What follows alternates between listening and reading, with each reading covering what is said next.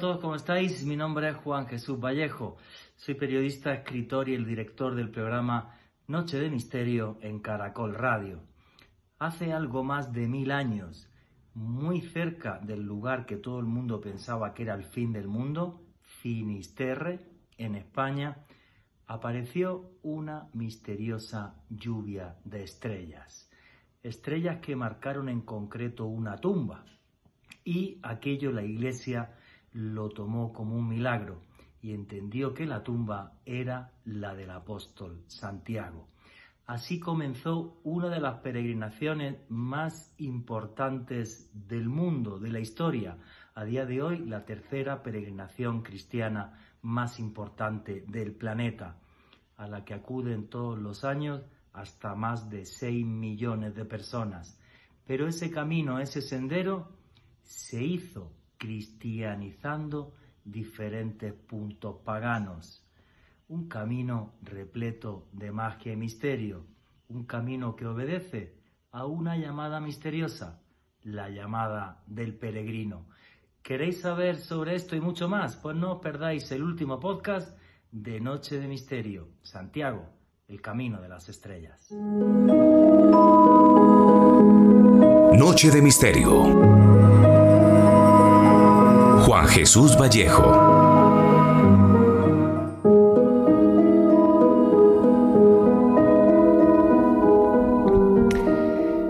Un llamado que se apodera de nosotros.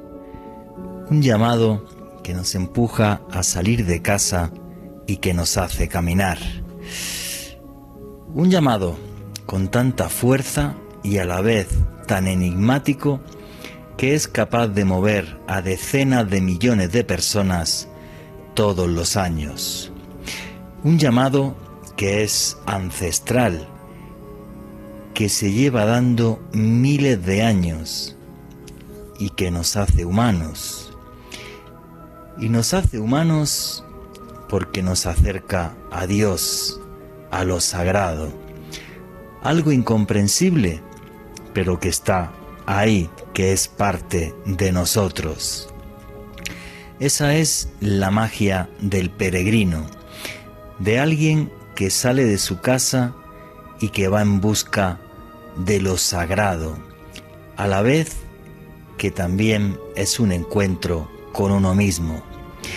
Se hacía en la prehistoria, por ejemplo, cuando miles de personas en África subían hasta la meseta del Tassili en Argelia para dormir cobijados por las estrellas, también para hacer rituales a extraños y poderosos dioses que todavía siguen pintados en las rocas doce mil años más tarde. Y ese antiguo sentimiento, el de búsqueda, jamás nos ha abandonado. Quizás donde, más, donde con más fuerza eh, lo viví fue en Jerusalén, delante del muro de los lamentos, junto a cientos de judíos y de cristianos.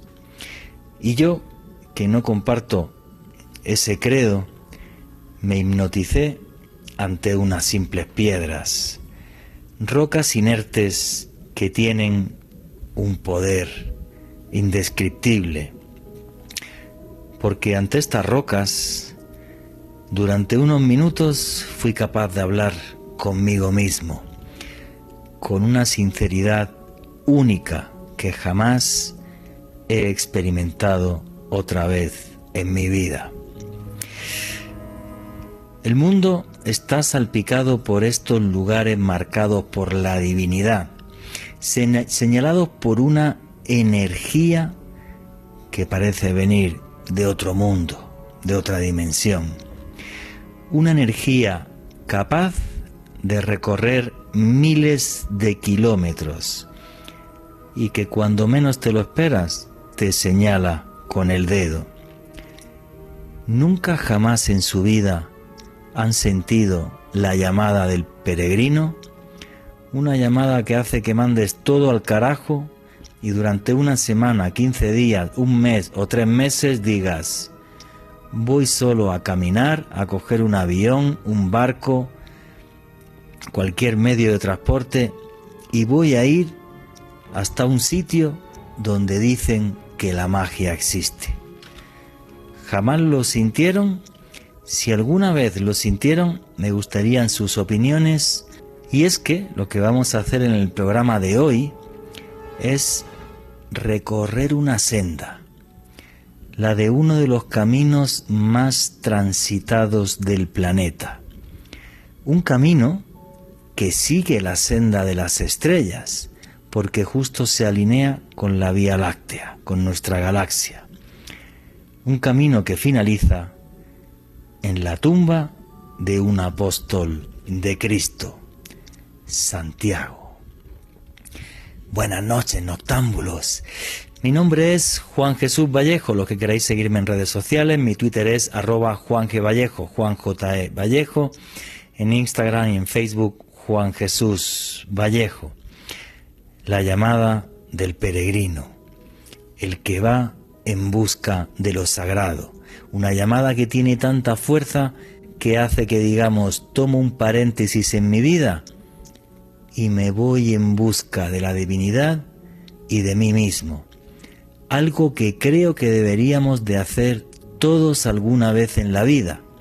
Eso sí, si sienten ese llamado. Yo alguna vez lo sentí y hacer este tipo de caminos, de senderos, creo que es algo tremendamente positivo y que cada uno tiene que sacar sus propias conclusiones, por encima de la religión. Porque repito, yo no soy ni cristiano ni judío y en Jerusalén sentí algo especial, también haciendo el camino de los antiguos peregrinos del Nilo en el antiguo Egipto. Luego les daré más información sobre eso. Y esto es Noche de Misterio, y aquí lo que hacemos es periodismo de misterio. Nosotros os ponemos los hechos encima de la mesa y vosotros decidís qué hay detrás y qué no. Y aquí somos una gran familia, la familia del misterio. Hoy un programa muy histórico. Vamos a hablar mucho de historia porque aunque muchos no me crean, señores, el misterio es cultura. Y esta noche, más que nunca. Y sin más dilación, arrancamos el programa. Alejandro Bernal, amigo compañero, buenas noches, ¿cómo estás? Buenas noches, Juan Jesús. Un saludo para usted, para Jonathan en los controles y para todos los oyentes que reportan sintonía en la noche de Misterio de Caracol Radio y también para todas las personas que nos escuchan en el podcast que estamos publicando todas las semanas en una playlist en el canal de YouTube de Caracol Radio porque el misterio es cultura, Juan Jesús, y hoy un viaje de dos horas por una de las rutas de peregrinación más importantes de Europa, uno de los lugares más relevantes dentro del cristianismo, detrás de las huellas del apóstol Santiago. Un viaje realmente alucinante, un viaje a través de la cultura de influencia templaria, de influencia románica. Es un programa imperdible. Efectivamente, y para todos aquellos también que les guste el misterio, quiero decir que hay un canal de YouTube que es Oculto tras la sombra, que hacemos Alejandro Bernal y yo, para todos aquellos que os gusten los temas de misterio. Efectivamente, un camino muy especial, yo nunca lo he hecho, he estado eh, en muchos puntos del Camino de Santiago, en muchos no, en, en muchísimos, en sitios con una cantidad de misterio tremendo, salpicados por los templarios, por antiguas tradiciones paganas, por lugares paganos que se cristianizaron, un lugar eh, muy especial. Y a mí lo que me fascina de todo esto es eso de el llamado. Alejandro Bernal, ¿alguna vez sintiste ese llamado de decir mando tú al carajo y durante uno o dos meses me voy, no sé, porque aquí en Colombia tenemos muchos sitios. Me gustaría, ahora tengo la manía de ir a los cerros del Mavecure y quiero ir este año si Dios quiere, que también es un lugar mágico y sagrado. ¿Pero alguna vez sentiste el llamado o no? Claro que sí, Juan Jesús. Yo creo que todas las personas que hemos pasado por momentos de quiebre en nuestras vidas, hemos pensado en algún momento de, nuestras existencias en dejar todo a un lado, iniciar un nuevo camino, ojalá muy aislado, para reencontrarnos espiritualmente, para reencontrarnos a nosotros mismos. Y en específico, Juanje, yo aquí siempre pensé en dos lugares. El primero, el desierto de la Tatacoa. Siempre me pareció que nada mejor que aislarse en un desierto. Y el otro, el, el cerro también del Mavecure. Lo que pasa es que en el caso del Mavecure es un poco más complicado llegar pero sin lugar a dudas me encantaría hacer en algún momento un periplo de recogimiento, de reflexión propia en alguno de estos dos lugares. Sí, claro, aquí en Colombia tenemos un montón de, sitios completamente mágicos, como un lugar también de peregrinación en la antigüedad, eh, como Necrópolis fue, por ejemplo, las ruinas de San Agustín, o como lugar sagrado, por ejemplo, es eh, Ciudad Perdida. Pero bueno, hoy lo que vamos a, viajar es a la, a la, a la antigua Europa, al antiguo continente, a recorrer una de las rutas de peregrinación más importantes del mundo la eh, ruta que es el Camino de Santiago.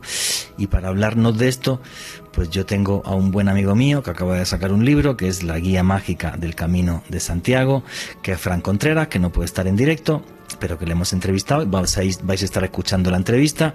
Y la entrevista con Fran Contreras comienza así de la siguiente forma. Jonathan, ¿me pones el audio número uno, por favor? Bueno, pues al que tenemos aquí para que nos hable del camino de Santiago, de ese camino que sigue un sendero de estrellas, es una persona, un amigo, un hermano que sabe de eso mil veces más que yo, que acaba de sacar un libro que es la guía mágica del camino de Santiago, de la editorial Planeta, una persona que vive que ama el misterio, que se dedica a eso, repito, fue mi hermano muchísimos años en ese tipo de investigaciones, que está en España ahora mismo en pleno camino de Santiago, y no es ni más ni menos que Fran Contreras. Fran, amigo, hermano, ¿cómo estás? ¿Cómo te va la vida por allí, por el camino? Hola Juan hola a todos, un placer, bien, bien. Hola hermanito, ¿cómo estás? Pues genial, al pie del camino de Santiago. Y mm, bueno, tú que conoces bien España y para los que conozcáis España, pues estoy en, en, la provincia de la autonomía de Aragón y estoy saliendo de las de las montañas de los Pirineos. Estoy en un pueblecito que se llama Artieda, que está en lo alto de un cerro, a la vera de, del río Aragón. Tengo frente a mí los Pirineos, están nevados y hace cinco días que comencé el Camino de Santiago, la ruta cultural, histórica, artística, religiosa, espiritual más importante del siglo XXI en Europa y que vertebró, eh, que vertebró Europa. Muy contento de, de hablar contigo, de estar con vosotros y, y, oye, con un sano pellizco. Estoy con mi mochila, mi cuaderno de campo y he hecho 25 kilómetros con un sol terrible, pero, pero feliz de estar aquí con, con vosotros haciendo algo mágico, ¿no? que es la comunicación Colombia-España, España-Colombia, desde un albergue del Camino de Santiago. Así que feliz, qué ganas de hablar contigo, tío. Y para, y para toda Latinoamérica, además, este programa que nos oyen en toda Latinoamérica y en España también. Oye, Fran, la gente la gente que ya te ha escuchado un par de veces en, Noche de Misterio, eh, donde te entrevisté una vez, por ejemplo, hablando de, los auténticos expedientes X, por cierto, programa que tiene ya más de 600.000 escuchas en, YouTube, en digital pasará de muchísimas más en total.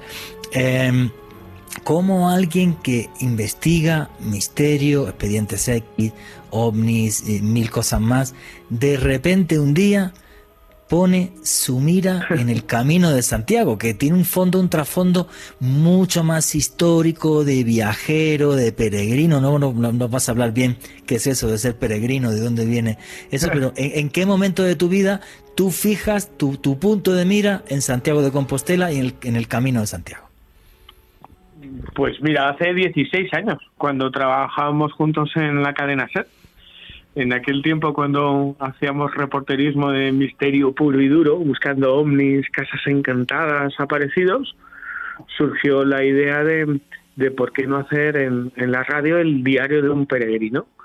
En España, a través de los Pirineos, está el Camino de Santiago, la ruta religiosa que, que comenzó con el descubrimiento de la, de la supuesta tumba del apóstol Santiago, que está en Santiago de Compostela esa ruta se fue vertebrando desde el siglo VIII, desde época medieval hasta nuestros días, marcada por, por, caballeros templarios, por, reliquias, por secretos, por la arquitectura gótica, las catedrales, las, la arquitectura románica, las ermitas, los monasterios, marcada por conocimientos secretos de los gremios de constructores, que eran los que tallaban la piedra y levantaban esos edificios, esas iglesias y esas catedrales, los más altos hasta el siglo XVIII, surgió la idea de de hacer el diario de un peregrino, es decir, semana a semana contar en la radio pues la experiencia de caminar con tu mochila 20, 25 kilómetros al día, la de descubrir qué lugares encontrábamos marcados por, por sucesos misteriosos, pueblos por los que pasas por aquí que se han visto ovnis, pueblos por los que donde hay casas que dicen que ocurren fenómenos extraños, bueno, contar la experiencia, ¿no? El viaje, la aventura, como si fuera una expedición. Y en aquel primer camino en octubre del 2004, Juanje, yo quedé atrapado, porque todo el mundo dice que el camino tiene algo diferente, que te cambia la vida, y en aquel camino a mí me cambió la vida, me cambió la vida de forma personal, me hizo mejor persona, cada vez que he vuelto me hace mejor persona y cada vez que lo recorro aprendo más de mí, de mi entorno, de, de las personas con las que camino y me hace mejor persona y me abrió un campo profesional periodístico a, al mundo de la historia olvidada, de la historia legendaria de tradiciones y de costumbres que hay en las zonas rurales de España, muy alejados de las ciudades, de, casos relacionados con luces en los cielos, de casos de aparecidos. Bueno, me abrió un campo profesional fascinante y, y alucinante y aquí sigo. Atrapado ya no soy solamente peregrino, sino que además soy hospitalero, cuido a los, a los peregrinos que los recorren en diferentes albergues y, a ver si el año que viene, con suerte, hago contigo el Camino de Santiago, que sabes que eso es casi una, una promesa, si Dios quiere. a ver si... el año que viene te espero aquí, os espero a todos el año que viene. El año que viene organizamos un viaje al Camino de Santiago, si Dios quiere, a ver cuánta gente de Latinoamérica y de Colombia y de Colombia se apunta, que me, apetecería mucho hacer ese camino contigo. Oye, eh, Fran, al, al, comienzo del programa, en la introducción, que tú no la has escuchado, yo hablaba de esa llamada del peregrino que alguien de repente una mañana se levanta y dice, yo voy a hacer un camino de 100, 200 o más de mil kilómetros buscando la divinidad. Y eso es una cosa curiosa, porque eso le pasa, le pasa a los ateos, le pasa a los creyentes, le pasa a los católicos, a los budistas, a los musulmanes, con las peregrinaciones a, a la Meca. Y además, yo creo que muchísima de la gente que hace el camino de Santiago, como será mi caso, si Dios quiere, cuando vaya contigo, pues además, pues no somos católicos eh, ni, ni, cristianos para, para, absolutamente, para absolutamente nada. Pero de repente es esa salida, esa búsqueda de algo que dice, hay leche, me falta algo, me falta algo en mi vida, algo, algo no me cuadra, tengo un tornillo que no está bien, me voy a caminar mil kilómetros a ver si así soy capaz un poco de encontrarme eh, a mí mismo. ¿Cómo es esa llamada del peregrino? La tuya, que es la que más nos interesa, que has consagrado tu vida ya a esto, y la de la gente que te vas encontrando en, ese camino, Fran. Bueno, hay, hay, hay tantos propósitos para hacer el Camino de Santiago, para hacer 100, 200 o 900 kilómetros. El Camino de Santiago en total tiene 900 kilómetros desde Pirineos hasta Compostela y después Finisterre, el antiguo fin del mundo, Finisterrae al templo del Arasolis de, de los romanos, hay tantos propósitos como peregrinos. Y aquí en el camino te encuentras todo tipo de propósitos. Como bien dices, bueno, yo soy pagano, me muevo por otros, por otros valores, siempre respetando em, todos los demás credos. Pero mira, sí que hay un nexo de unión, y eso es lo, lo, lo expongo en la guía mágica del Camino de Santiago de Ediciones Luciérnaga Planeta. Y tiene que ver también mucho con lo de viajar. Son conceptos viajar, caminar, Camino de Santiago. Mira, yo no conozco a nadie, Juanje, que, que, diga, he viajado al Camino de Santiago.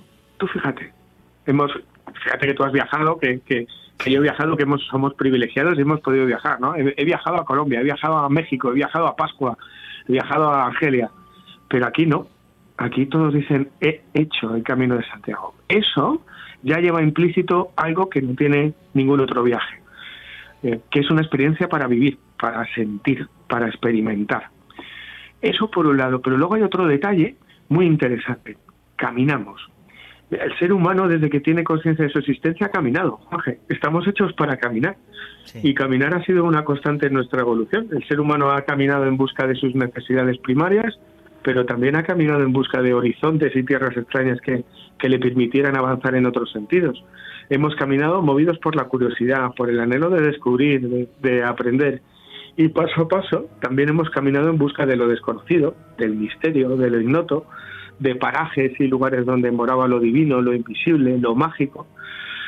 El camino de Santiago es un camino mágico y sagrado que te enlaza, que te conecta con el camino inherente al ser humano. Una búsqueda que es parte de nosotros, que es parte de nuestra naturaleza, de nuestra alma, de nuestra esencia ancestral, que nació con los primeros cultos solares, cuando el ser humano se iba por el cielo, por las estrellas, por la luna y por el sol, el mismo que daba vida y calor, que, que moría y renacía todos los días.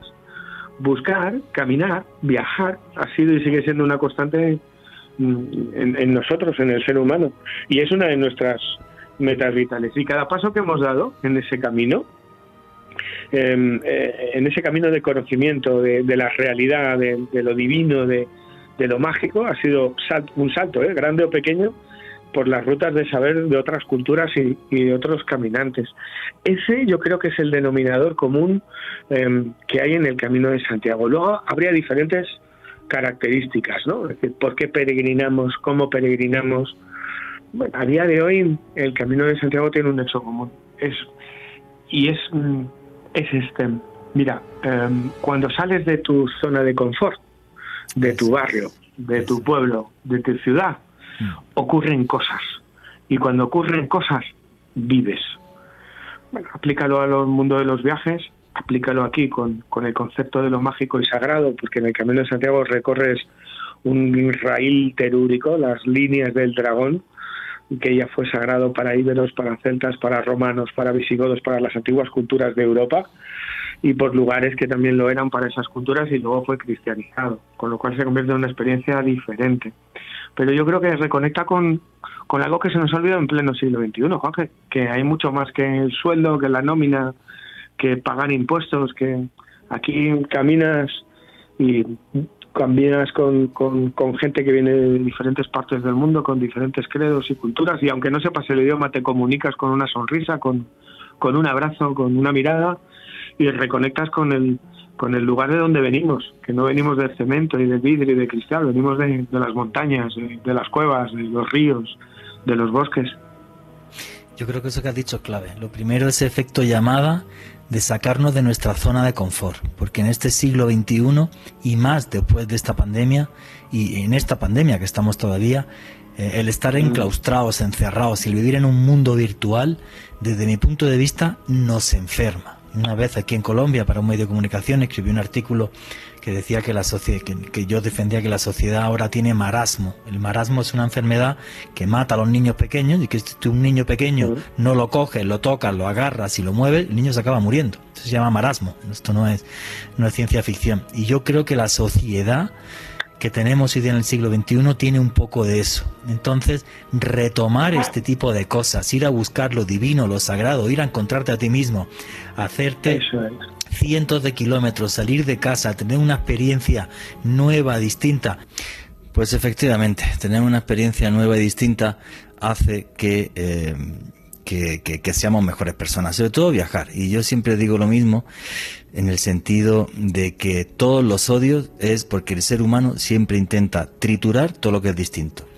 Y cuando hago programas donde hablo de otras culturas, y hablo del Islam o del judaísmo o del budismo o de cualquier cosa así, pues ya enseguida surgen los odios, o el antisemitismo, o el antimusulmán, o el no sé qué, y un judío, un musulmán, un budista son seres humanos como tú y como yo. Y me da pena que la gente no, no, no entienda eso y tengamos tantos prejuicios y tantos odios. Alejandro Bernal. Juanje, es que hay que entender una cosa y es que el camino de Santiago como tal no es una simple ruta de peregrinación, sino que trasciende en las esferas de muchas culturas. Cuando hablábamos con Fran en la entrevista que realizamos hace algunos días, él nos comentaba que se encontraban a personas que no necesariamente eran cristianas, que eran personas que realizaban esta peregrinación, esta ruta con diversos fines, de hecho eso lo vamos a escuchar más adelante, así que estamos hablando no solamente de, de, un camino que se hace con un propósito espiritual, sino también muchas veces con un propósito turístico, con un propósito también que muchas veces se sale del neto hecho del cristianismo y que a pesar de eso tiene un contexto histórico muy importante para Europa. Sí, pero hay que, hay que decir lo siguiente, o sea, em, muy muy poca gente hace el camino con un tema turístico sin, sin tener un tema espiritual. Y aunque lo hicieras así, acabará siendo un tema espiritual como me pasó a mí a Jerusalén. Yo fui a Jerusalén a trabajar y a buscar el Arca de la Alianza. No me preocupé con perdón cero por el tema del muro y de lo que había por allí. Y al final, salvo que seas un adoquín, te acaba impregnando porque eres eh, humano. Eh, falta un minutito todavía para que arranque, para que sea el boletín deportivo. Y de las preguntas que he visto en Twitter, por cierto, muchas gracias, que somos octavos del país ya en Trending Topic.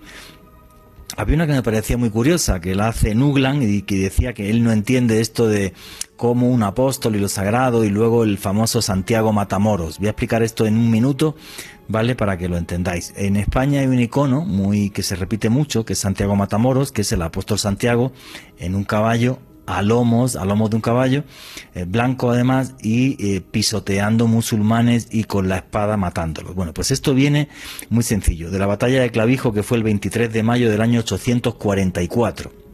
El día de antes el rey Ramiro I eh, tuvo un sueño donde mm, que, le decía básicamente, se le apareció el apóstol Santiago y que tenía que gritar que, que, que, el apóstol Santiago defendía a las tropas cristianas contra los, moriscos y en ese día murieron 5.000 eh, moriscos. Vale, no podemos juzgar el siglo IX como el siglo XXI y en el siglo IX, en una Europa en guerra constante y además en una península ibérica en guerra constante contra los musulmanes, los cristianos no tenían el concepto de la yihad, de la guerra santa, como si tenía el contrario. Entonces, de repente, el darle un trasfondo espiritual a la batalla y a esa guerra y que estabas protegido si morías y subías al cielo, pues sí era muy importante para la población eh, de aquel momento. Repito, hay que poner las cosas en su justo lugar y es muy importante meternos en la mentalidad del siglo IX en, en esta guerra continua. Y ya mismo sigue Noche de Misterio.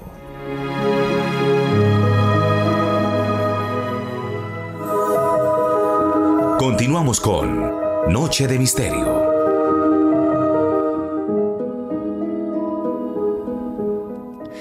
Y aquí seguimos en Noche de Misterio y continuemos haciendo ese viaje siguiendo un sendero de estrellas hacia la tumba de un apóstol en la península ibérica. Y para eso mejor que lo cuente Frank Contreras, que la entrevista con él continúa. Ah, sí, Jonathan, ¿me pones el audio número 2, por favor? Y que se nos olvide que todo en la vida no es, como tú has dicho, y, yo también lo reafirmo aquí, me gustaría, es salir, porque en este siglo XXI y en la vida no todo porque tiene que ser la nómina, los impuestos, que la mujer te grita o que el coche no funciona bien o no sé qué vaina, macho, pero se nos olvida vivir. Alejandro Bernard, te quería hacer una pregunta. Fran, un gusto un placer, que no te he dicho nada al principio, perdona, pero es que tengo debilidad por mi hermanito Juan, que sabes, estamos lejos y hemos vivido tantas, tantas cosas juntos y tantas buenas que un placer hablar contigo, Alejandro. Claro que sí, Fran, lo mismo. La verdad somos la familia del misterio, separados por muchos kilómetros, pero con el mismo corazón, el mismo gusto y el mismo amor por nuestra profesión y por esto que nos hace tan felices eh, como... Y unidos, que hoy estamos y unidos y conectados, ¿eh? que eso es la magia de la tecnología del siglo XXI, que podemos hacer este programa Colombia, España, España, Colombia. Claro que claro que Claro que sí, Fran. Pues mira, yo, yo te quería hacer una, una consulta. Desde luego, pues yo de pronto, y creo que muchos de los oyentes que estamos en este momento escuchándote en directo, no tenemos muy bien dimensionado la relevancia histórica, la relevancia espiritual también eh, por así decirlo, que tiene el Camino de Santiago. Investigando, eh, desde luego encontré que era una de las rutas de peregrinación más importantes del viejo continente. Yo quisiera que, nos comentaras, Fran, eh, cuando uno realiza esta ruta, ¿Qué se puede encontrar en el camino a lo largo de tantos y tantos kilómetros? Y otra pregunta, ¿es una, un, camino de peregrinación que apunta más a una búsqueda espiritual o a una búsqueda personal?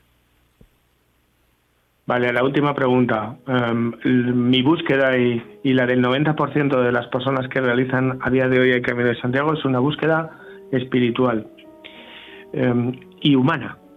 El camino saca los mejores valores, del ser humano y son los valores de la solidaridad. A esa súmale la espiritualidad, porque va sumergido en, en un ambiente diferente, donde nadie compite entonces saca esa parte que tenemos anestesiada y olvidada. Está claro que hay una parte de, los peregrinos que son religiosos, que están convencidos de que van a adorar y a venerar la tumba del apóstol Santiago. Pero el 90% de los peregrinos em, a día de hoy, en pleno siglo XXI, hacen un camino interior. Caminan para, para descubrir naturaleza, para descubrir arte, arquitectura, pero caminando vas descubriendo otra serie de cosas tu parte más humana, la que tenemos olvidada, de lo que hablábamos antes, Juanje.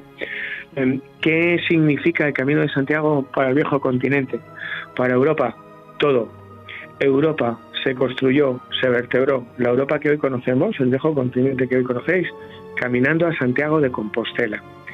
Y cuando te pones a, rascar, a buscar en archivos, en bibliotecas y a documentarte, descubres que Juego de Tronos se queda en una serie de clase B cuando empiezas a investigar la historia del Camino de Santiago y su relación con España, Francia, Alemania, Italia, Inglaterra, los países nórdicos. ¿Por qué? Yo os propongo un viaje en el tiempo para no hacerlo muy tedioso. Eh, en el siglo VIII, España está tomada por los musulmanes, toda España. Y de repente, como cuentan los cuentos, en el siglo VIII, érase una vez, una noche, aparecen unas extrañas luces en los cielos de Compostela, curioso que hoy serían ovnis, y un eremita, los eremitas eran aquellos monjes que vivían en las montañas solo buscando el contacto con Dios, decide avisar a un obispo, Teodomiro. Los dos acuden al lugar donde se aparecen esas luces y por ciencia infusa, porque no hay ningún documento que lo avale, deciden que esa o que esa es la tumba o creen que esa es la tumba del apóstol Santiago. A partir de ahí, en plena invasión musulmana, España tomada con los musulmanes, lo que se vertebra es un nexo de comunicación entre las comunidades cristianas que están aisladas en el norte de España, como si fueran los galos de Asteris y Obelix. Empieza una comunicación y empieza a vertebrarse un camino y una frontera. No solamente empieza a vertebrarse un camino y una frontera, sino que se habían perdido los lugares santos para la cristiandad en Europa y media Europa pone su vista en la tumba del apóstol Santiago para defender ese santo lugar. Con lo cual, desde Italia, Francia, Alemania, donde se están gestando los grandes imperios como el de Carlomagno, acuden a esta España. Y ese camino se va vertebrando con francos que vienen de Francia, con borgoñeses, con normandos, con italianos. La mitad de los nombres de las grandes ciudades que hay en el camino tienen procedencia francesa, son francos. Y las grandes ciudades que hay en el norte de España, Jaca, Pamplona, Burgos, León, Ponferrada, nacen y crecen por y para el camino de Santiago, porque pasan peregrinos. Y van creciendo así las grandes ciudades capitales hoy de España, por y para el camino. Entonces, para no hacerlo muy, muy denso, muy tedioso, os diré que el camino de Santiago es, es, es una pieza clave en la historia del viejo continente Europa, la Europa que hoy se conoce, se, vertebró y se creó caminando a Compostela y la búsqueda en época medieval, porque ha habido diferentes etapas en su historia, en época medieval era una búsqueda religiosa, penitencial, con las dos órdenes grandes religiosas que, había en Europa, el Cister y el Cluny, que, que, dejaron en ella, en esos 900 kilómetros, la arquitectura de las catedrales y de las y de las iglesias y ermitas, el románico como es conocido y el gótico, y hoy en pleno siglo XXI, con el renacer que tuvo en el siglo XX el Camino de Santiago, donde es una búsqueda personal, humana, hay muchos propósitos, ¿eh? hay mucha gente que viene al camino a disfrutar solamente de la naturaleza. Pasas por los Pirineos, pasas por cerca de los picos de Europa, por la Sierra de la Demanda, por el Valle del Silencio en Ponferrada, llegas hasta los acantilados, a, la Costa de la Muerte, en Galicia. Hay otras personas que hacen una ruta, aunque os lo parezca, gastronómica, por cada una de las zonas por las que va pasando el camino. van deleitándose con los manjares, con, con el buen jantar y con los buenos vinos y licores. Hay otras personas que lo hacen por hacer deporte, pero a todos les une que cuando ya llevas 10 días caminando, algo cambia. Mirar, caminar, hoy he caminado 26, 26 kilómetros. Llevo una mochila con unos 12 kilos de peso, bajo el sol. Lo que supone caminar bajo el sol, bajo la lluvia, con frío, con calor, por tierra, por asfalto, por nieve, por hielo, es una lección que no os puedo contar, que solamente se puede vivir, porque te enfrenta a ti mismo, a tus fantasmas y demonios interiores, es un, es un camino de superación, pero también a los exteriores, a los físicos, y va generando, va generando una explosión de positivismo, de humanidad, de espiritualidad que, que, hay que sentir. Que seguramente todos los que hayan podido hacer el camino de Santiago y estén escuchándome les brillarán los ojos, ¿no? Es una especie de código que, que todos los que hemos hecho el camino sentimos y reconocemos en la mirada del otro. Oye, Fran, has dicho varias cosas que son claves y, de las que te quiero preguntar. Lo primero, has hecho un análisis histórico que me parece buenísimo, porque nos tenemos que meter en una Europa que pierde los santos lugares en Oriente Medio, pierde Jerusalén, y eh, no hay ningún texto que nos diga si, si, si, Santiago está ahí enterrado o no. Luego, luego te preguntaré sobre eso, ¿vale? Sobre, sobre si, si es Santiago o no es Santiago, o qué posibilidades hay, el, apóstol que tenía que ir hasta el fin del mundo, que Finisterre hasta al lado, que es lo que te dicen cuando estás en Santiago y así y así y demás. Pero sí has dicho varias cosas que me parecen muy interesantes. En Europa hemos estado en guerra entre nosotros dos mil años. Y esto terminó con la Segunda Guerra Mundial. No es que nos tiramos dos pedradas, ¿sí? nos lo tomamos en serio lo de matarnos entre nosotros. Sin embargo, toda Europa se unió para ir a la tumba de este santo. Y corrígeme si me equivoco, yo creo que Santiago de Compostela es el segundo lugar más importante de peregrinación después de Roma dentro del mundo del mundo católico, juraría. Jerusalén, Roma y, Compostela. y Compostela, el tercero.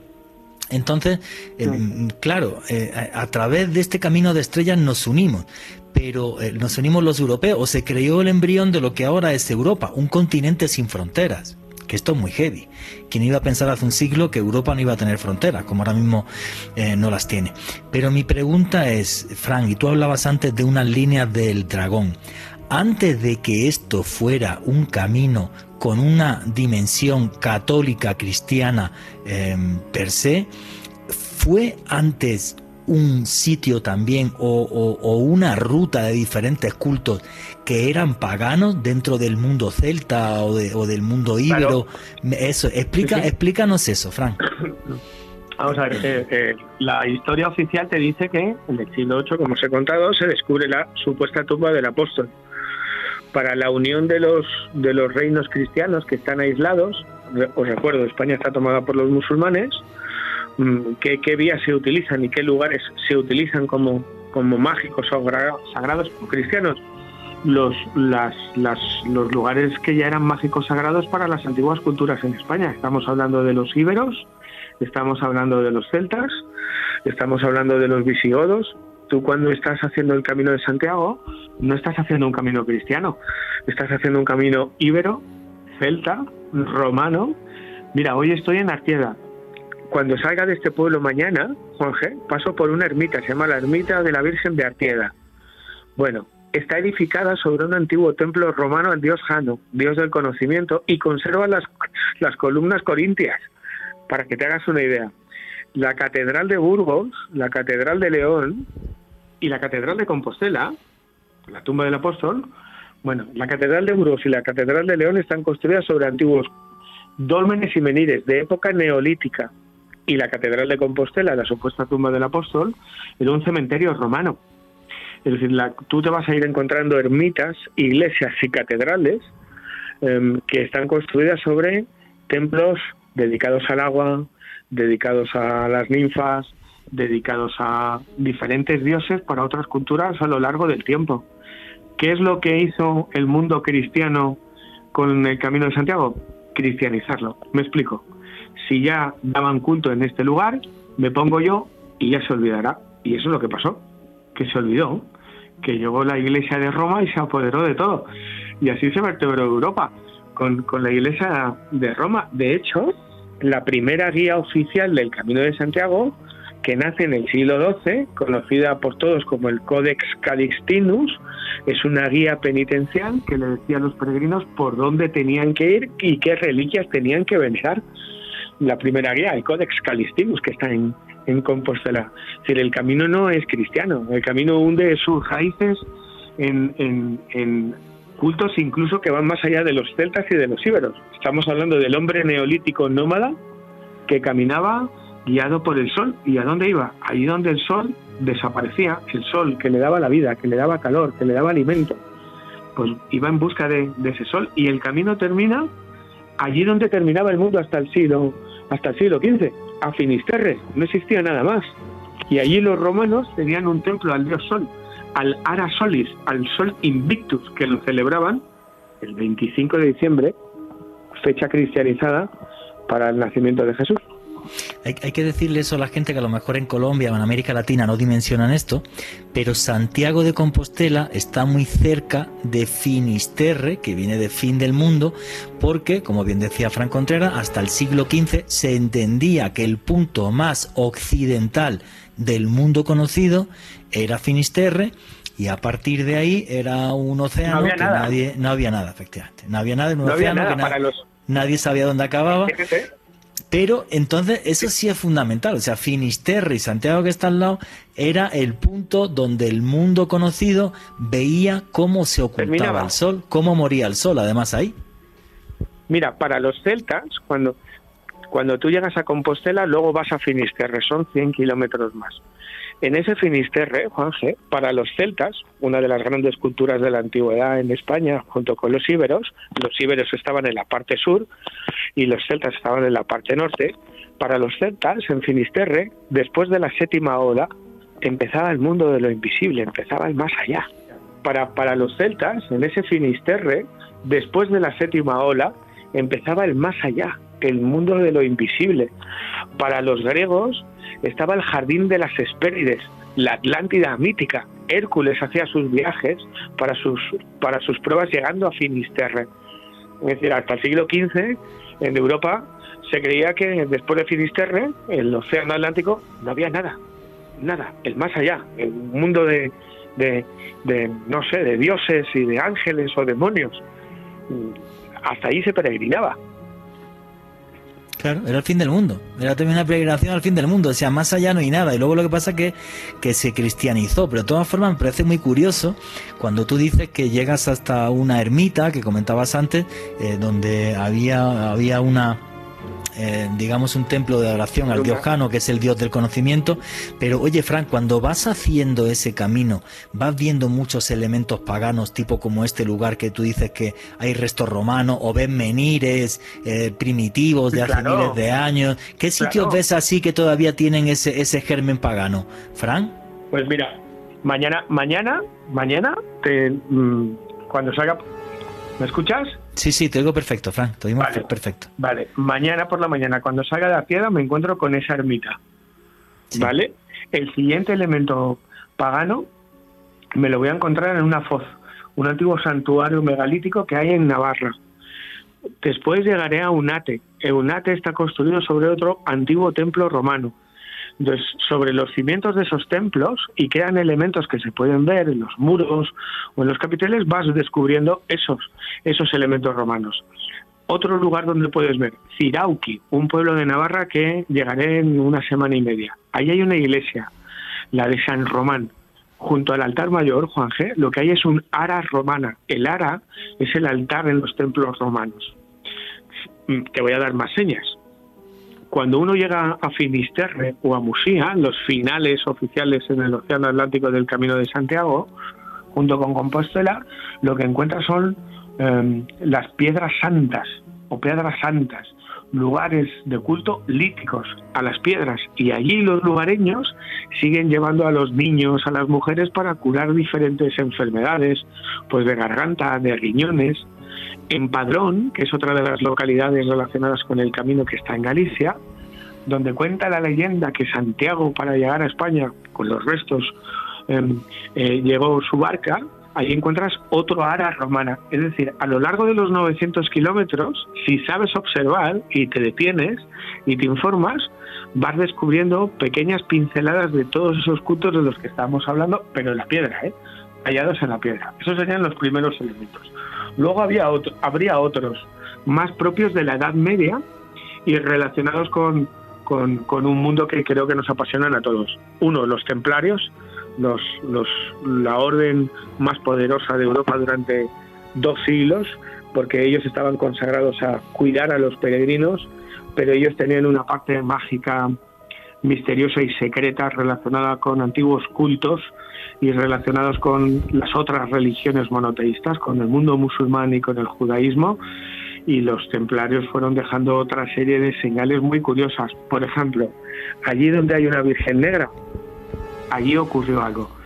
O era un lugar de culto sagrado para otras culturas, o ocurrían prodigios, o ocurrían fenómenos que a día de hoy seguimos sin saber explicar. Y te vas encontrando, yo lo llamo balizas de lo mágico sagrado, a las vírgenes negras en cuevas, en montañas, en pequeñas servitas. Los templarios serían otra variante propia de ese mundo misterioso de la Edad Media y luego los constructores de todo esto, de los puentes, de, los caminos, de las iglesias y de las catedrales, que son los gremios de constructores. Los gremios de constructores eran em, una sociedad de oficio, los canteros, también había carpinteros y herreros, pero los gremios de constructores, los canteros, el origen de la masonería actual, eran, eran unos personajes singulares, trabajaban de forma oral, en el secreto, en el anonimato, herederos de las antiguas técnicas de construcción de Egipto, de Grecia, de Roma, ellos daban alma a la piedra, le daban un poder y no construían edificios como los que hoy tenemos ni como hoy los entendemos. Ellos no hacían edificios al uso para que fueran bonitos o decorativos o prácticos. Ellos hacían, yo lo llamo máquinas de espiritualidad, Juanje. ¿Por qué? Viajemos en el tiempo. En la Edad Media nadie sabía ni leer ni escribir. Correcto. La gente llegaba, la gente llegaba a una iglesia o a una catedral o a una ermita e interpretaba los símbolos que veías en su portada, en los capiteles, en las columnas, en los muros. Se movían por el lenguaje del símbolo y luego por el lenguaje de las emociones. ¿Cómo? Con la luz, con el sonido y con las fuerzas de la madre tierra. Con la, vamos a llamarlo así, el geomagnetismo. Mira, mm, en Roma se construían lo que se llamaban hospitales del sueño los asclepiones, luego más tarde hablaremos de eso, de esos hospitales del sueño. Hay diferentes elementos mágicos de los que hablaba Fran, ¿vale? El tema de las vírgenes negras que aparecen en diferentes puntos de Europa y que eh, muchas personas, muchos investigadores relacionan con los antiguos cultos que hubo en toda Europa a la diosa Isis en Egipto. ¿Por qué la diosa Isis en Egipto tenía la tez oscura o muchos la representaban con tez oscura? Porque su templo principal, que es en Philae, ya está en la zona de la, en la zona nubia y a los nubios, a esa zona se le llamaba el país de Kush o el país de la gente con la cara quemada, porque eh, ya eran más africanos y tenían la tez eh, mucho más oscura. Y es curioso cómo todo lo pagano luego se cristianiza. Ya regresa Noche de Misterio. Continuamos con Noche de Misterio.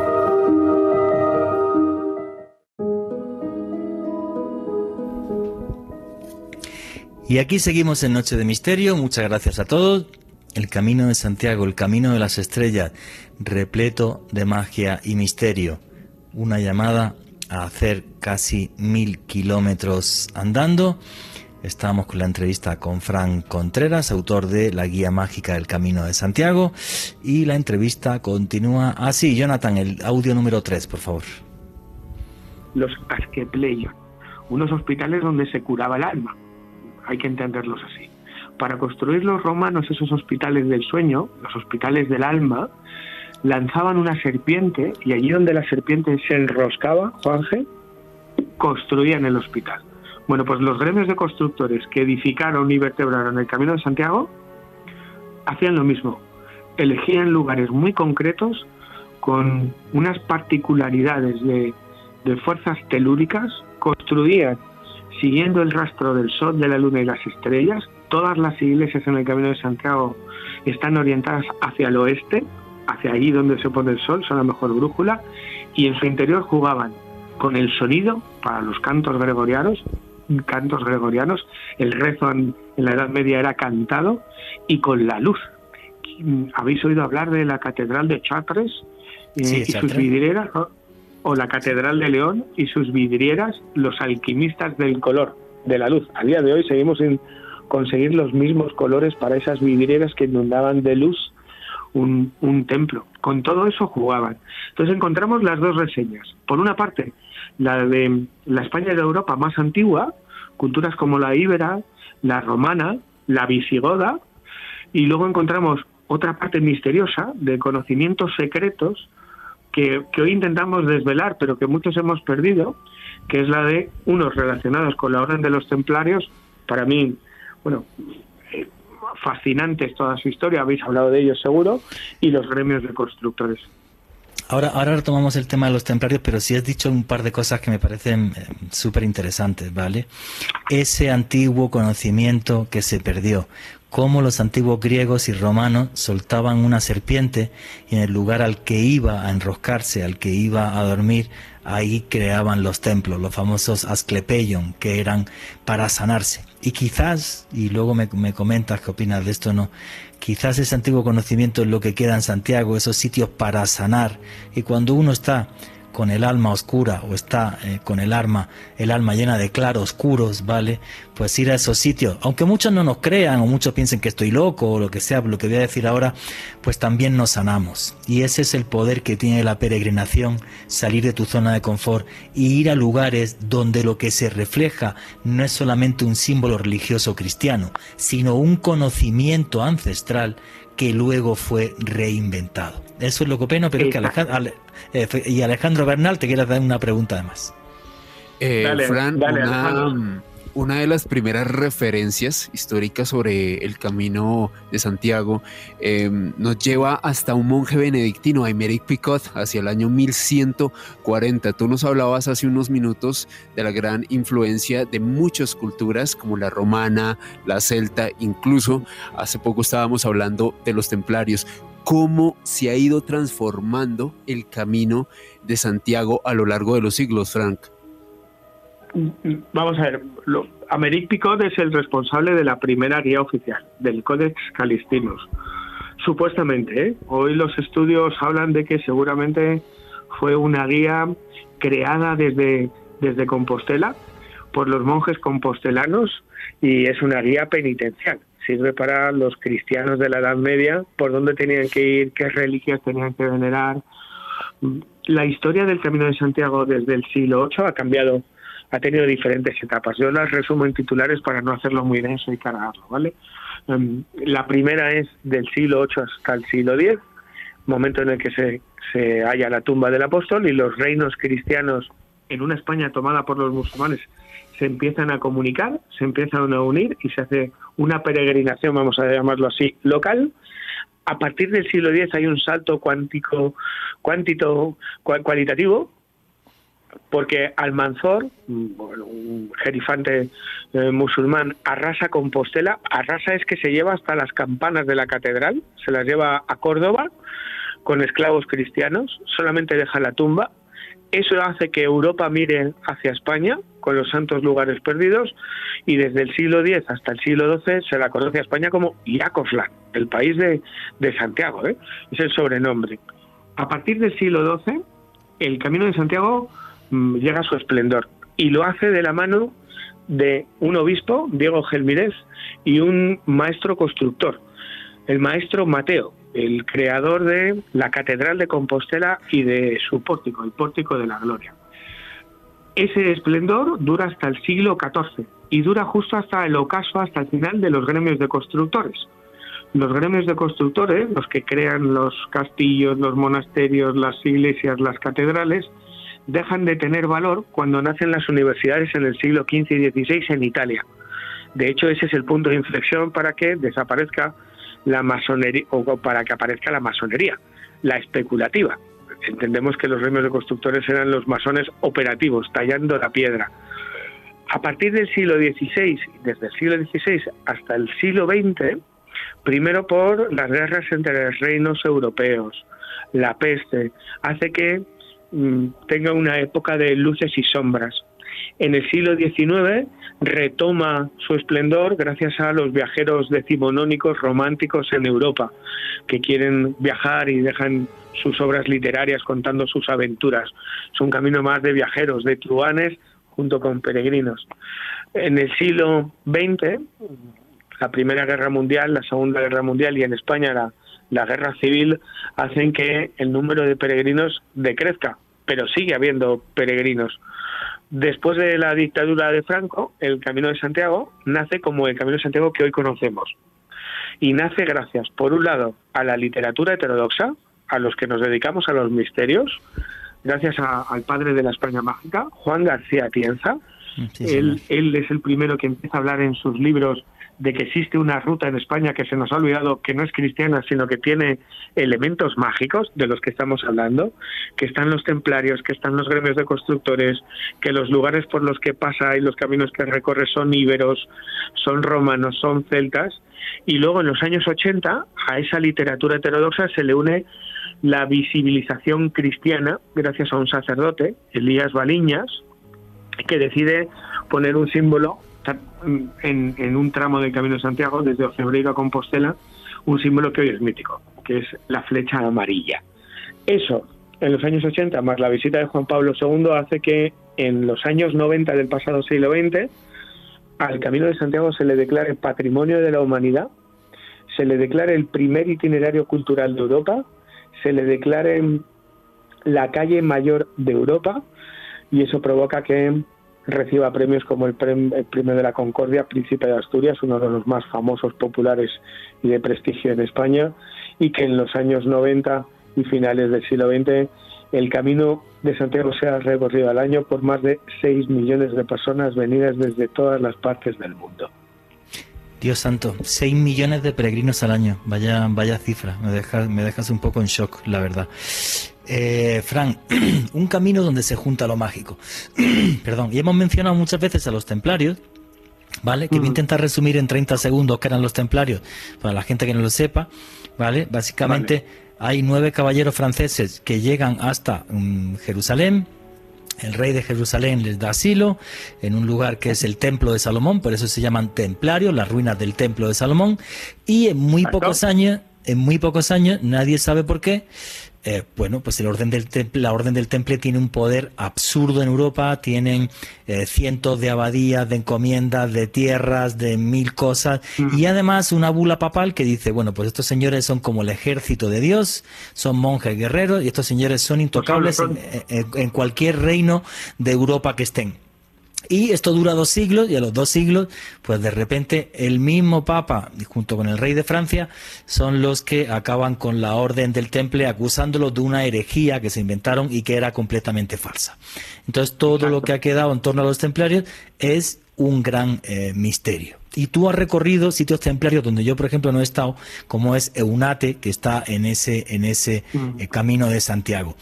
¿Qué nos quisieron contar los templarios ahí? ¿Por qué se fueron allí? ¿Qué lugares quedan como eunate templarios en ese camino? ¿Qué nos cuenta ese mensaje en piedra y cómo es esa historia para ti, Fran? Vamos a ver, la, orden del temple, pero te voy a hacer varios apuntes para sumar a lo que has dicho. Dale, dale. Para que, para que, para, para que se entienda porque además es importante y es muy desconocido. Eh, ellos fueron los iconos de la época medieval. Eh, es la orden militar religiosa de caballería más estudiada y paradójicamente a día de hoy la más desconocida. La orden del Temple tenía su denominación original, se llamaban Orden de los Pobres Caballeros de Cristo, esa fue la primera y la más importante de la, de la Edad Media.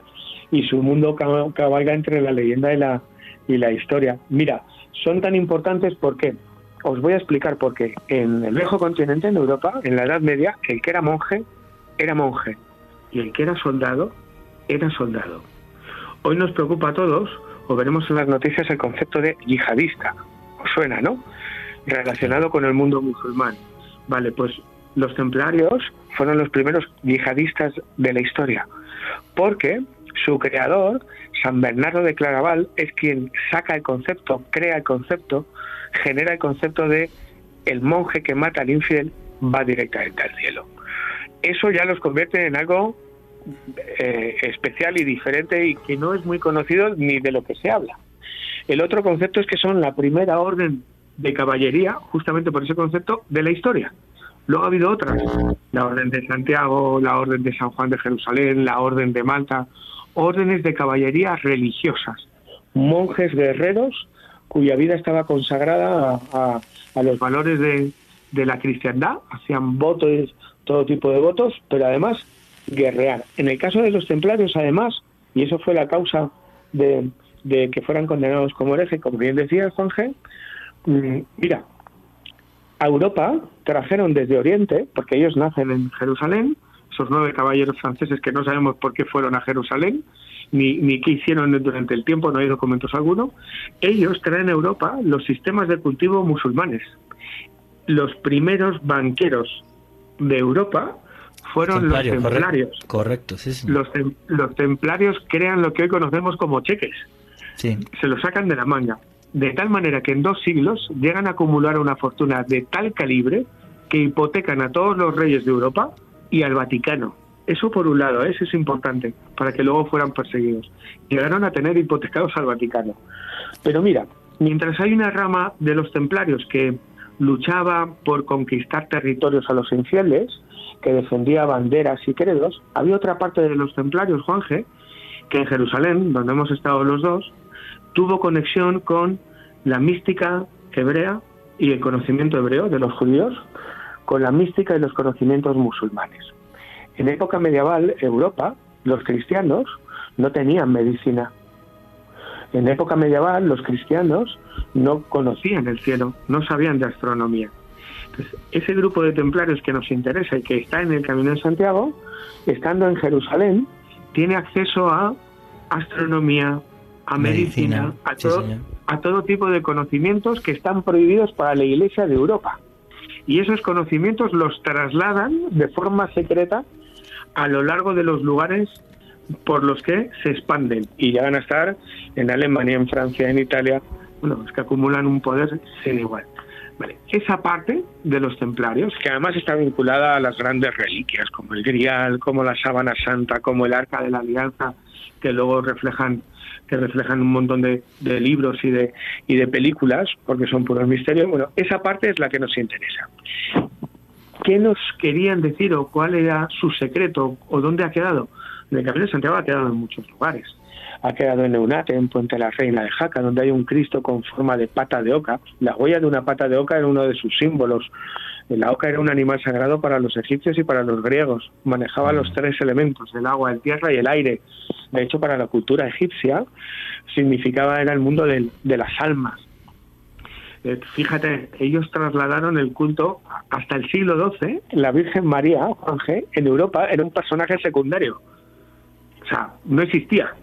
Son los templarios los que recuperan el culto a la Virgen María, lo traen a Europa, así nace el gótico y las catedrales de Francia, lo implementan también en el Camino de Santiago y con ese culto a la Virgen María traen el culto a la diosa madre, a reminiscencias a la diosa Isis egipcia, a la, a la diosa Astarte, y lo camuflan en esas virgen negras de las que hablábamos anteriormente en lugares muy concretos. Yo creo que el gran secreto de los templarios que encontramos en Ulata y en Puente la Reina, en Villalcázar de Siga en Palencia, en Ponferrada, el castillo de las doce constelaciones, cuya cada una de sus torres tiene concordancia con las constelaciones en el cielo. Mm, ellos tenían su gran secreto y su gran misterio es que alcanzaron un conocimiento que en aquella época no existía. Es más, si me apuras, todavía sigue siendo un misterio mm, en cosas mucho más cercanas en el tiempo, porque ¿qué, qué, cruz llevaba Cristóbal Colón en las en las velas de, sus una, carabelas? una, una tau templaria, efectivamente, sí señor, una tau templaria. Así llegó a América. Y, sí, y por eso muchos defienden que efectivamente el secreto de, de, la existencia de América lo sabían los, los, templarios y que Colón puso esas cruces pensando que al ser templarios los que habían estado antes pues no le iban a atacar, iba a ser más fácil eh, sentarse con la gente de acá. O porque, o porque tenían conocimientos a través de sus conexiones con, con el mundo judío y la cartografía o con el mundo musulmán. Es el mundo del temple es fascinante y en el Camino de Santiago aparece tallado en la piedra, en sus ermitas, en sus iglesias, con secretos, con leyendas. Fíjate, la aparición de los templarios hace que nazca un estilo arquitectónico que no existía, el gótico. Sí. Donde la, luz le gana, donde la luz le gana las sombras, efectivamente. Más que el castigo divino es la luz de Dios, la luz de Dios que nos ilumina. Oye, un día hacemos un, programa, un, día te entrevisto y hacemos un programa sobre el gótico, ¿te parece? Hecho, hecho, además es maravilloso, ¿eh? los, Misterios, de, los misterios de las catedrales, hacemos uno sobre los misterios de las catedrales y el gótico, si te parece, Frank. Hecho, hecho. qué maravilla de charla, no, yo me lo estoy pasando como un niño pequeño. Oye, ¿qué te iba a decir, Frank? El camino Santiago principal, ¿vale? Sería el que va, y corrígeme si me equivoco, desde Roncesvalles hasta Santiago de Compostela, que son, dijiste, 900 y pico kilómetros, pero hay otros muchos, hay otros muchos caminos de Santiago que son como mucho más cortos y a lo mejor no sé si tienen esos elementos que mágicos, religiosos o no. Cuéntanos qué son esos, qué son, qué son esos otros caminos de Santiago, Fran. Vale, el, el camino de Santiago Em, oficial eh, tiene dos entradas por los Pirineos. Una por Aragón, donde estoy ahora mismo, que es el camino que voy a hacer ahora. Luego haré en septiembre haré el siguiente. Y se entra por Jaca, por el Sumus Portus Romano, la calzada romana. Volvemos al origen de todo. Y llega hasta Puente la Reina Garés, que es un pueblecito de Navarra. La otra entrada es de San Jean Pied de Port, en este caso Roncesvalles, que es la entrada a Navarra. Es decir, si pusieran, tienes un mapa, pon arriba Roncesvalles, a la derecha pones Jaca, trazas dos líneas en paralelo hasta un punto, ese punto es Puente la Reina y desde ahí el camino todo recto hasta Compostela primero y después Finisterre. Ese es el camino de Santiago. Lo que pasa es que a lo largo de los siglos ha habido otros caminos que se han utilizado por los peregrinos para llegar a Compostela. Esos son los que se llaman caminos em, históricos o tradicionales caminos que eran utilizados como vías comerciales, eh, como vías de transhumancia y que utilizaban los peregrinos para llegar a Compostela y que se van uniendo al camino. ¿Qué otros caminos son esos? Por ejemplo, la Vía de la Plata, que, recorre desde Andalucía toda Extremadura hasta Compostela. La Vía de la Plata tiene su nombre en la calzada romana porque era la Vía de la Plata. Anteriormente, vía de comunicación entre Tartesos, antigua cultura, y el mundo celta. Tartesos al sur de España, celtas en el norte. Romanizada como Vía de la Plata y utilizada en época medieval como camino de peregrinación. Otro camino que tendrías en España relacionado con el Camino de Santiago, el Camino de la Lana, el que va desde el Levante, desde Valencia, Alicante, hasta Compostela. Camino de la Lana, ¿por qué? Porque era utilizado en el siglo XV, XVI, XVII por los comerciantes para llevar las telas y la lana a los puertos del norte de España que luego iban a Francia y a Inglaterra, mm, respectivamente. Tendrías también el camino de Madrid. Sale desde Madrid y llega hasta mitad de camino de Santiago. Es el camino de los segadores gallegos. En Galicia, los segadores gallegos, cuando había cosecha en Andalucía, bajaban al sur, segaban y volvían. Pues ese camino se utiliza. Son los llamados caminos tradicionales um, o históricos. ¿Qué tienen de diferente? Que en ellos poco de catedrales góticos, románicos y templarios encontrarás. La magia del Camino de Santiago está en que yo estoy haciendo una ruta ahora, este camino que va por Aragón y por Navarra hasta Compostela, que va vertebrado por lugares mágicos sagrados, como hemos dicho al principio, íberos, romanos, celtas, por un camino que ya recorría el hombre cuando era neolítico. De hecho, Juanje, en dos semanas pasaré por un lugar fascinante, el yacimiento de Atapuerca, el lugar que atesora el mayor número de restos del hombre cuando tenía uso de conciencia, domínidos del mundo. Y ahí hay un hito que pone, aquí hace 800.000 años el ser humano, el hombre, ya vio amanecer. Pues fijaros, ni más ni menos que hace 800.000 años. Y es que el camino de Santiago está repleto de magia y de misterio. Importantísimo de lo, de, lo, de lo que hemos contado hasta ahora desde mi punto de vista, el tema de los templarios siempre será un enigma porque además la Iglesia Católica se eh, esforzó en borrar todo lo que pudo de su legado. Súper importante que los templarios, al estar en Oriente Medio y estar abiertos a sentarse con otras religiones, que importante es la comunicación, en momentos como estos deberíamos de, recordarlo, efectivamente, llegaron a un conocimiento en medicina y en astronomía que no existía en el mundo cristiano. Hay que pensar, por ejemplo, que em, muchísimos textos antiguos de Aristóteles y demás se salvaron gracias a Bagdad y a Córdoba. En Bagdad, en Córdoba y en Isfahán estuvieron los centros de cultura más importantes del mundo en ese momento de la Edad Media, estamos hablando del siglo VIII, eh, del siglo del siglo IX y un poquito más tarde. Los templarios son un poquito un poquito posteriores, pero el sentarse con otras culturas y tener la mente abierta hizo que los templarios tuvieran mucho más conocimiento. El tema del Arca de la Alianza, que había gente que me estaba preguntando en, en, Twitter. Vamos a ver, en la década de los 20 del siglo pasado, una compañía de ingenieros británica, cuando Israel-Palestina, llámenlo como, llámenlo como quieran, era un protectorado británico, excavó por primera vez las ruinas del templo de Salomón. Y en esa excavación que hicieron, encontraron objetos templarios dentro de, eh, dentro del templo, debajo del templo.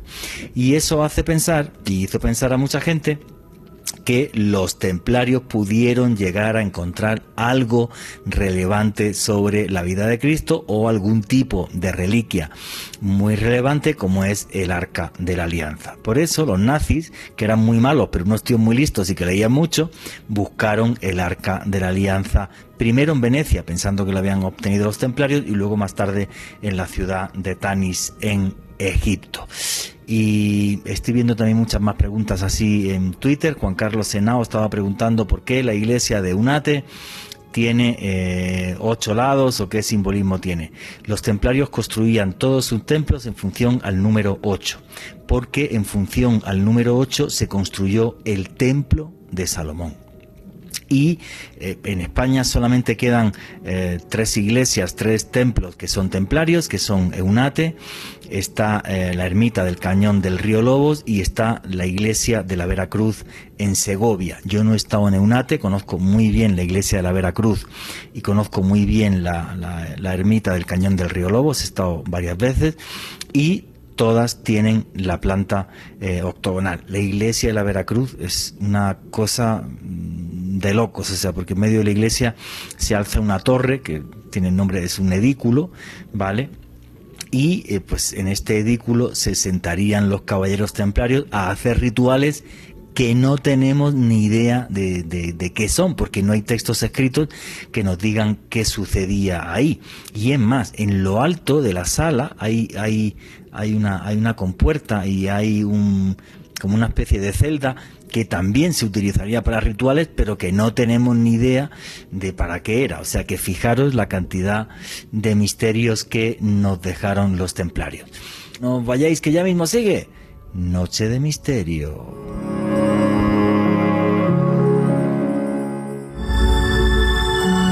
Ya regresa. Noche de misterio. Continuamos con Noche de misterio.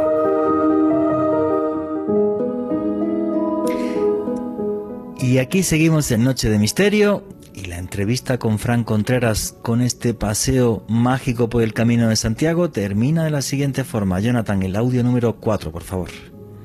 Hace 800.000 años, Dios santo, qué maravilla el Camino de Santiago. Entonces tú, definitivamente, si alguien va a hacer por primera vez el, el Camino de Santiago, recomienda el de Roncesvalles hasta Santiago de Compostela. Los otros tendrán también sus misterios, sus cosas, pero no son comparables en principio. No, no, no. Salir en Roncesvalles, en los Pirineos, ir a la colegiata que te dé la bendición el sacerdote, hay que hacerlo, hay que cumplir con los rituales y mostrar respeto y caminar por, por Navarra, luego por La Rioja, por Castilla y León y luego Galicia. ¿cuánto, ¿Cuántas semanas se tarda en hacer ese camino? 40, 45 días, porque lo importante no es correr. 40, ponle 40, 45 días. Sí, porque luego aquí cada etapa tú las puedes distribuir. Tú puedes andar un día 15 kilómetros, puedes andar otro día 25 kilómetros, puedes andar otro día 30 kilómetros, Juanje. Yo soy de los que lo importante no es llegar, sino caminar. Pues una media de 15, 25 kilómetros al día está bien. Si haces 15-25 kilómetros al día, estructurando cada jornada, son unos 40 días, 45 días, porque además si venís desde allí hay que quedarse un día más en Pamplona para disfrutar de sus pinchos, de su gastronomía y de sus vinos. Hay que quedarse en León para descubrir todo, toda la ciudad, en Burgos, 40 días. Bueno, sí, además en toda esa zona los vinos, yo que soy vinatero, están buenísimos. o sea, son una cosa espectacular. No solamente caminar, Efectivamente. No solamente, hay que caminar, sino que hay que disfrutar del viaje, de todo no buenos vinos tendrá que tomarse, que además los sacerdotes, los sacerdotes dicen que son en la sangre de Cristo, como dicen en misa, pues habrá que tomar un poco, un poco de sangre de Cristo también y, disfrutar del camino. Tú sabes, sabéis, Juan Alejandro, sabéis, sabéis el, Juan Alejandro, sabéis el dicho que hay aquí, ¿no? Con pan y vino se hace camino. Efectivamente, con pan y vino se aguanta, se aguanta se hace camino lo que haga falta. Oye, Fran, vámonos a ese momento, vámonos un poquito atrás, ¿vale? Al momento en el que surge la leyenda y la historia de, que la tumba del apóstol Santiago está en Compostela. Y además lo que aparece es, son unas luces, y juraría que aparecen unas luces y comentan también una especie es lo que cuenta la tradición. de coros de ángeles o una especie de voces también al lado de las luces y demás, o que se escuchaban. Eso nos lo comentas tú, que sabes tú de esto eh, muchísimo más que yo. Y lo que sí es los restos de alguien. Ahora, ¿ese alguien sería el apóstol Santiago? Esta es la pregunta del millón de dólares. ¿O es la tumba de otra persona? ¿Qué opina Fran Contreras? Que, bueno, sí, sabes que yo por donde voy, obviamente, pero bueno. Pero para Fran Contreras eh, eh, no es el apóstol Santiago. Para, para mí es seguramente un, el primer obispo hereje de la iglesia, el primer obispo martirizado, prisciliano. Y te voy a explicar por qué en titulares. Eh, primero, no es Santiago porque la primera y gran conspiración de la historia del viejo continente es el propio camino de Santiago. Eso no lo sabes tú, ¿verdad, Juanje? No, pero yo, encantado de que me lo cuente, encantado de que me lo cuente. A los, para los amantes de la conspiración y de las conspiraciones, la primera gran conspiración que hubo en el viejo continente fue el camino de Santiago. Os recuerdo, estamos en el siglo VIII, tomados por los musulmanes. Hay un pequeño grupo de cristianos aislados en las montañas, en el norte, sin comunicación. Em, y ahí surge o se produce supuestamente este hallazgo. Bueno, este hallazgo se produce en plena guerra entre la Iglesia de Roma y la Iglesia de Oriente. Me explico. La Iglesia de Roma era defendida por un monje llamado Beato de Liébana y la Iglesia de Oriente era defendida por un monje de Toledo, donde vivían las tres culturas, judíos, eh, judíos, musulmanes y cristianos, llamado Elipando. Elipando defendía que Jesús era un profeta, para que se llevaran bien las tres culturas. Y el monje del Beato de Líbana defendía que Jesús era hijo de Dios. Finalmente ganó el Beato de Líbana y ganó la iglesia de Roma. ¿Y qué utilizó para esa victoria? Entre otros detalles, el supuesto hallazgo de la tumba del apóstol Santiago. ¿Por qué? Porque el monje Beato de Líbana era compañero del obispo Teodomiro, que es el obispo que descubre supuestamente la tumba, porque el Beato de Líbana fue profesor del rey Alfonso II el Casto, que da el sello oficial institucional al descubrimiento, y así se avisa a Roma. Entonces, ¿qué hay de cierto? Mm, yo creo que poco. Eh, ¿Hay algún documento? ¿Se va a certificar arqueológicamente? Jamás, nunca. Lo único que se sabe que debajo de Compostela hay un mausoleo romano. Lo demás es tradición y leyenda. ¿Y quién podría estar en ese lugar? Seguramente Pristiliano. Pristiliano era un obispo de Ávila y mm, fue ajusticiado, fue, fue ejecutado por su propia iglesia porque defendía una iglesia muy particular, Juanje. Una iglesia en las que una iglesia en las que las mujeres podían ser sacerdotes, una iglesia en la que las iglesias también eran las montañas, las cuevas, los lagos, los ríos. Prisciliano era un hereje en toda regla para la iglesia de Roma. Y yo creo que su tumba, porque su biografía es exactamente igual a la que nos cuentan de Santiago, está allí, en Compostela. Sí, además, Prisciliano defendió una iglesia pobre, es el primer mártir de la iglesia católica, es el primer asesinado por la iglesia católica Y un detalle que yo en su momento leí, pero corrígeme tú si esto es cierto o no, a Prisciliano lo decapitan y parece ser que, los, que los restos que hay eh, en Santiago de Compostela es de una persona que decapitaron, pero yo eso ya no sé si es cierto o no, ¿vale? Pero em, sois muchos los que defendéis y yo también opino que casi con toda seguridad es la tumba de Prisciliano que durante cierto tiempo tuvo una adoración, aunque fuera hereje y la iglesia no lo permitió y luego fíjate, fíjate por dónde eh, pues acabó siendo acabó siendo el mismísimo Santiago de Compostela. Ojo, lo que no le quita ningún tipo de valor a la, a la peregrinación, que es un camino de revelación espiritual a la vez que uno va a esas máquinas, como dice Francisco Contreras de Sanar, que son esos templos que están llenos de magia y misterio, hechos con un conocimiento que todavía para nosotros nos es vedado. Oye, Fran, de todas las anécdotas y cosas que has vivido, que me imagino que han tenido que ser 10.000, ¿con cuál te quedas? ¿Con cuál te quedas de las que has vivido que dices, oye, merece la pena hacer el camino, hacerlo tantas veces, dedicar mi vida a esto y escribir libros tan fabulosos como, como esta guía del Camino Mágico de Santiago? Mira, yo, yo siempre, hay muchas, ¿eh? Llevo 10 caminos de largo recorrido, 11.000 kilómetros, estoy haciendo ahora el undécimo, otros 1.000 kilómetros, ya no solamente soy peregrino, sino que soy hospitalero, me quedo en albergues para cuidar a, peregrinos, para preparar desayunas, curar, curar, ampollas, preparar cenas, dar abrazos y, consejos, si, valen o si los quieren, y sonrisas, y he vivido muchas cosas. Eh, y cada vez que me enfrento al camino sé que voy a vivir otras tantas. Me tendría que quedar con una, que es la que me cambió mi forma de ver el camino y de ver y de vivir la vida, de caminar por la vida. Y es la que mm, experimenté, viví eh, en, mi primer camino de Santiago en Santa María de Onate.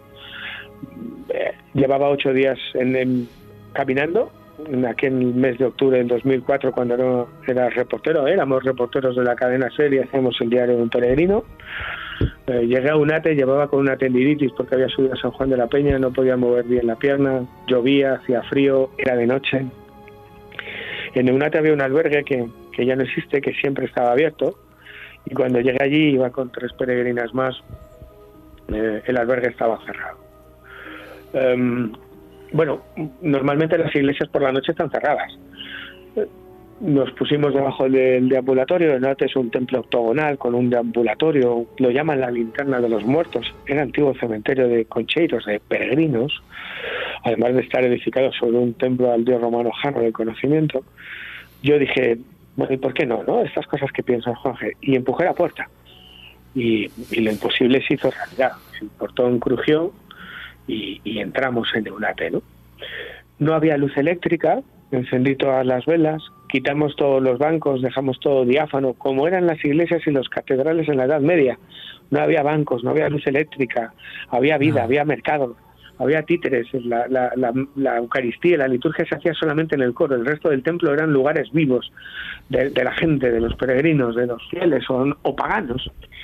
Bueno, yo me quedé ahí estasiado, buscando marcas de canteros, secretos, enigmas en la piedra, y ahí fui consciente de que no, no tuve ninguna experiencia mística ni ningún estado alterado de conciencia, no, fue tan sencillo como estar sentado al calor de la luz de las velas, viendo esos esas figuras de rostros angelicales, demoníacos, de, ojos mm, abultados, de dientes aserrados, cimbrearse con, el, con las luces y las sombras de las velas y de ser consciente mientras escuchaba el golpeteo de la lluvia en la piedra, el, viento colándose por los sillares, por la piedra, por los huecos, de estar viviendo un momento único, ¿no? de estar viviendo una experiencia lo más parecido a un peregrino en la época medieval.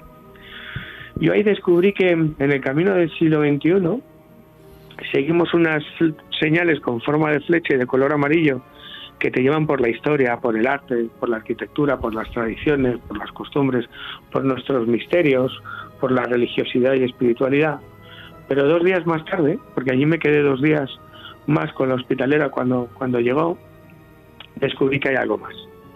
Descubrí que además de esas señales con forma de flecha que nos llevan oficialmente, hay otras señales que ni tienen forma de flecha ni son de color amarillo, que son mensajes para el alma y para el corazón que están por encima de cualquier credo o que aunan todos los credos universales que hay en el planeta. Cuando me iba de ese templo, Juanje, se me cayó el bordón en la puerta del pórtico de Donate Y al cogerlo me encontré una nota. Y esa nota decía, que los caminos abran para recibirte, que el sol ilumine y bañe tu rostro, que el viento siempre sople a tu espalda, que la lluvia moje tu cara, brazos y piernas, que tu espíritu nunca tenga fatiga, que tu paso jamás desfallezca y hasta que volvamos a encontrarnos, buen camino, peregrino. Y ahí comenzó otro camino y otra forma de caminar.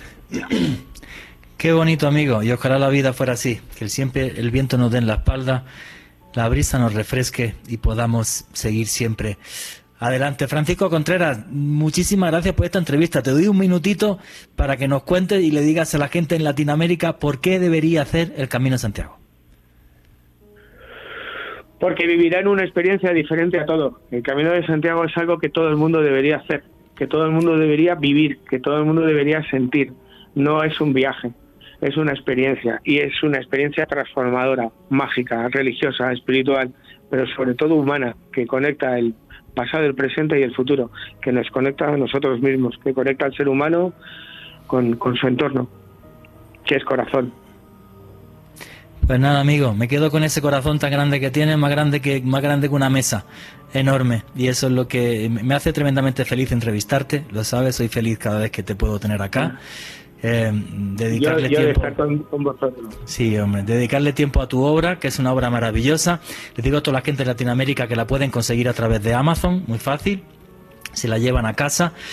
Y nada, hermano, decirte que tremendamente contento, que ojalá, si Dios quiere, el año que viene podamos hacer ese camino juntos y el que se quiera apuntar de Colombia o de Latinoamérica, pues que se apunte, pero ir a hacer un camino, efectivamente, ir a hacer un camino en el que en el que nos busquemos a nosotros mismos y nos recordamos y nos recordemos a, nosotros mismos qué es lo que somos y somos seres caminantes y la vida no es más que un sendero, un camino, repleto de más que misterio, donde de vez en cuando te tropiezas, pero donde siempre toca levantarse y buscar la luz.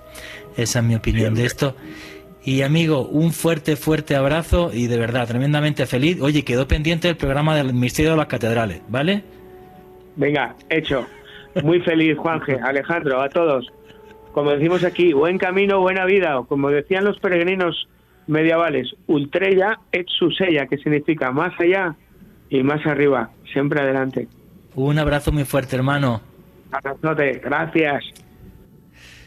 Bueno, pues esta fue la entrevista con Frank Contreras, recomendadísimo su último libro, La Guía Mágica del Camino de Santiago. Y bueno, pues un camino que algún día me encantaría hacer. No sé vosotros, vuestras opiniones a través del numeral Santiago Caracol. Hemos hablado muchísimo de la iglesia de Unate en, en, en este programa. Alejandro Bernal, ¿qué curiosidades, qué hace tan especial a la iglesia de Unate?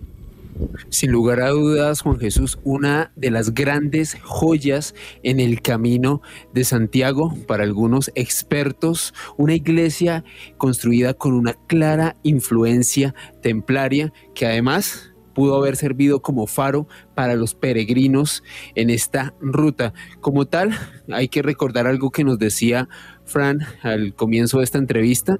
Esta iglesia de Unate que se encuentra en Navarra está construida sobre un antiguo templo romano y está datada su construcción hacia el año 1170.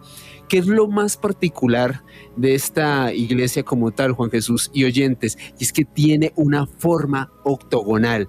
Es por esta razón que muchos de los investigadores y peregrinos que han cruzado por esta, que es una de las iglesias más hermosas de toda Navarra, le atribuyen ese origen templario. En su interior hay un altar mayor, le, pido a todos los oyentes que se metan a Google y busquen esta que es una imagen realmente impresionante, es la de la Virgen de Unate.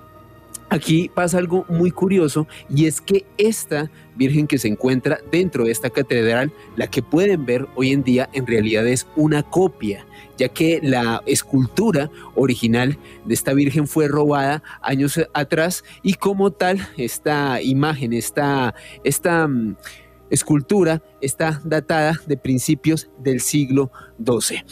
Hay algo muy curioso dentro de las teorías que se barajan sobre la incidencia templaria de, esta construcción, aparte de esta forma octogonal, y es precisamente la hipótesis que les comentaba hace unos minutos, esa posibilidad de que fuese un faro para los peregrinos del camino de Santiago. Algunos historiadores del viejo continente establecen que en realidad esta iglesia de Unate dispone como de una pequeña linterna en su tejado que en épocas antiquísimas se dejaba encendida como un fuego para que iluminara a los peregrinos tanto de día pero principalmente por la noche, para que encontraran un punto en medio de la nada, para que también se hagan una idea, los oyentes de Noche de Misterio, esta iglesia en realidad es un punto que tiene una construcción hermosa, pero que realmente alrededor no tiene absolutamente nada, es decir, un faro, una luz que guía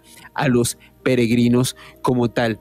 Hay una leyenda, Juan Jesús, que pude investigar sobre esta que, catedral, esta iglesia de Unate, que me pareció realmente alucinante y que también la relacionaría con los templarios. Y es que precisamente hay algunas personas que han reconstruido la este, tal historias orales de esta región que establecen eh, dentro de algunas leyendas que el mismísimo rey Salomón le entregó a los templarios los restos de la reina de Saba para que fueran enterrados en el camino de Santiago y para mantener en secreto el lugar de este enterramiento el mismísimo rey Salomón le entregó a los templarios un código secreto que aparentemente estaría esculpido en los pórticos de esta iglesia de Eunate. Realmente alucinante, Juan Jesús.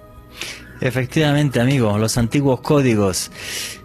Los templarios fueron unos genios porque impulsaron un nuevo arte que fue el gótico, donde en el románico, digamos, todo eran, eran tinieblas y, se veía a Dios y el que no hacía lo que tenía que hacer como un castigo, mientras que de repente los templarios dijeron que Dios era simple y sencillamente luz. Pues no está en la iglesia de Unate, algún día, ojalá, pueda caminar dentro de sus muros. Bueno, faltan un par de minutitos. Alejandro Bernal, tus conclusiones y tus redes sociales para que la gente te pueda seguir. Juan G, definitivamente fue un viaje, un recorrido histórico por una ruta impresionante, algo que no solamente tiene que ver con las personas que pues profesan una fe cristiana, sino para mí realmente un lugar que, tal y como lo comentaba Fran, un lugar por el cual no se podría entender Europa como lo es hoy en día como lo es este camino de Santiago. Eh, Juan, a las personas que les guste el, periodismo de misterio, los invito a que se suscriban en YouTube, al canal que tenemos usted y yo, Oculto tras la sombra, y el próximo jueves, perdón, miércoles 16 de junio estaré realizando una conferencia aquí en Bogotá junto a Esteban Cruz. Los detalles en mi Twitter, arroba alebernalpres con doble S. Muchas gracias, Juan. Bueno, señores, nadie sabe por qué, pero ese llamado existe. Y yo creo que ese llamado está dentro de nosotros. Solo hay que escarbar un poco para buscarlo. Mandar todo al carajo y salir a caminar en busca de lo sagrado, en busca de lo que le da sentido a nuestra vida, en búsqueda de algo que nos hace humanos, que nos da alma, que nos da corazón. Nunca renuncien a ser peregrinos y nunca, nunca olviden que vivimos en un mundo mágico porque está repleto de misterio.